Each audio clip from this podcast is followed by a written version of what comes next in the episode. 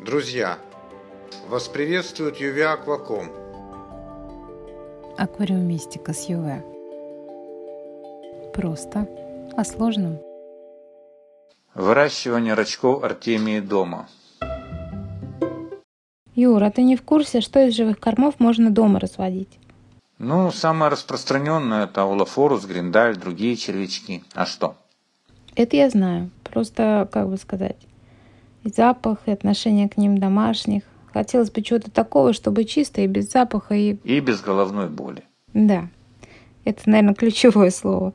Знаешь, из того, что я разводил, самое беспроблемное, это, пожалуй, Артемия. Взрослые рачки. Да? Расскажи. Да запросто. Началось все с того, что я запустил для мальков инкубатор для науплей, ну, который непрерывного действия. Который? Инкубатор-блондинку? Да, ее. И в какой-то момент заметил, что некоторые наупли из первых выводков вполне себе пристойно дорастают до 2-3 и даже 4 миллиметров. Кстати, совершенно непонятно, чем они питаются. Решил их вырастить до взрослого состояния, просто стало интересно. Потом подумал, что уж если растить, то много. Артемия растет, мальки растут. По мере роста мальков и корм подрастает.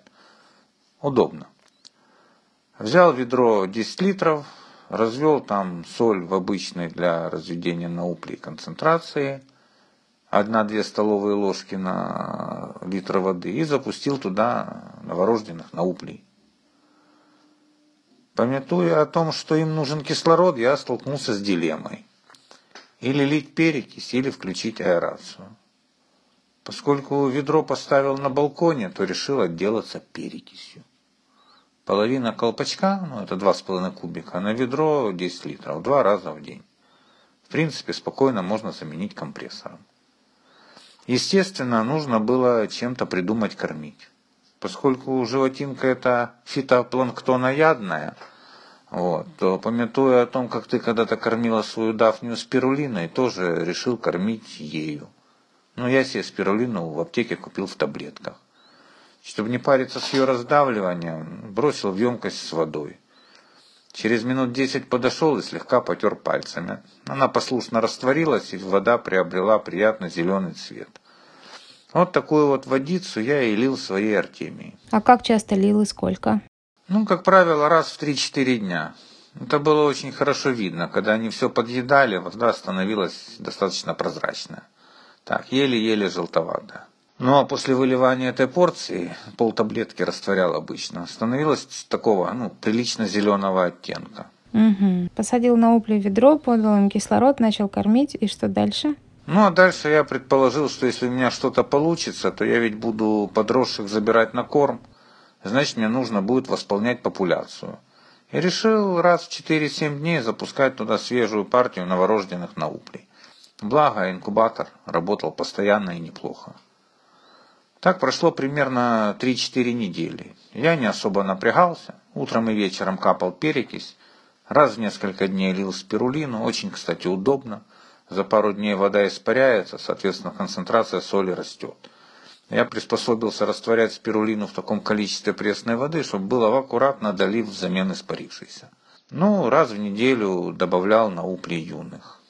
Какой-то из дней решил посмотреть, что там у меня получается и был приятно удивлен. Зверье заметно подросло, было, как и положено, разного размера, среди них уже плавали достаточно крупные. Их было довольно много. Я прикинул, что пора, наверное, на какое-то время прекращать запускать новых. Стало интересно посмотреть, как будут расти эти. И они послушно росли.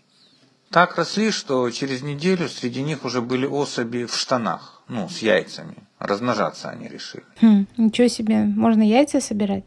Ну, может и можно. Но дело в том, что в зависимости от условий Артемия может или сбрасывать яйца, или сразу там живородить на уплей. Что, кстати, у меня и произошло. Это же не свежезапущенные из инкубатора у меня там плавали, уже были местного разведения. Получаю, полагаю, что раз так произошло, значит им у меня было совсем не так и плохо. И что дальше?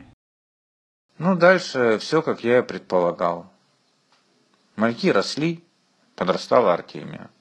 Плавали резво, мальки были довольны, изредка излишками баловала взрослую рыбу.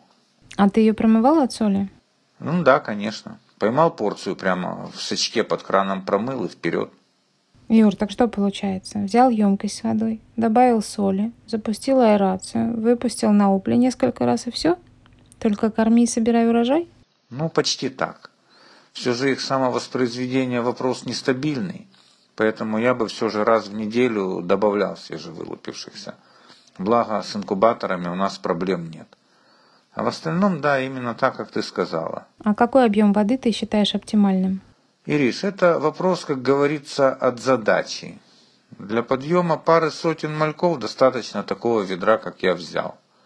Если еще и взрослых рыб побаловать, ну, рыбу кормить более-менее стабильно, смотря какую. В общем, я так думаю, что небольшая бочечка литров на 40 на балконе полностью закроет вопрос двухразового в неделю кормления 200-300 литрового неперенаселенного рыбой аквариума. Главное не забывать э, кормить раз в несколько дней, включать аэрацию или добавлять перекись и, собственно, добавлять молодняк. А так ни, ни запаха, ни грязи, все чисто и аккуратно. Температура для них, как я понял, не сильно важна.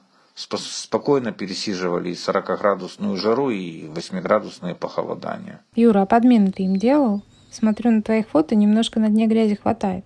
Ага, хватает. Я вначале пытался делать, но очень быстро заметил, что подмены и уборки резко уменьшают популяцию. Поэтому потом махнул рукой и стал чистить дно, когда уж совсем грязнющее, ну, раз в несколько месяцев. Хотя, похоже, этого делать тоже не нужно. Даже в такие редкие чистки популяция уменьшалась. Думаю, что подмены и уборки им не сильно обязательны. Во всяком случае, частые. Спасибо тебе огромное. Попробую Артемию поразводить. Совсем все простым кажется и несложным. Так оно и есть простое, несложное и чистое. Разводи, конечно, пусть твои рыбки радуются и радуют тебя, как мои. Спасибо.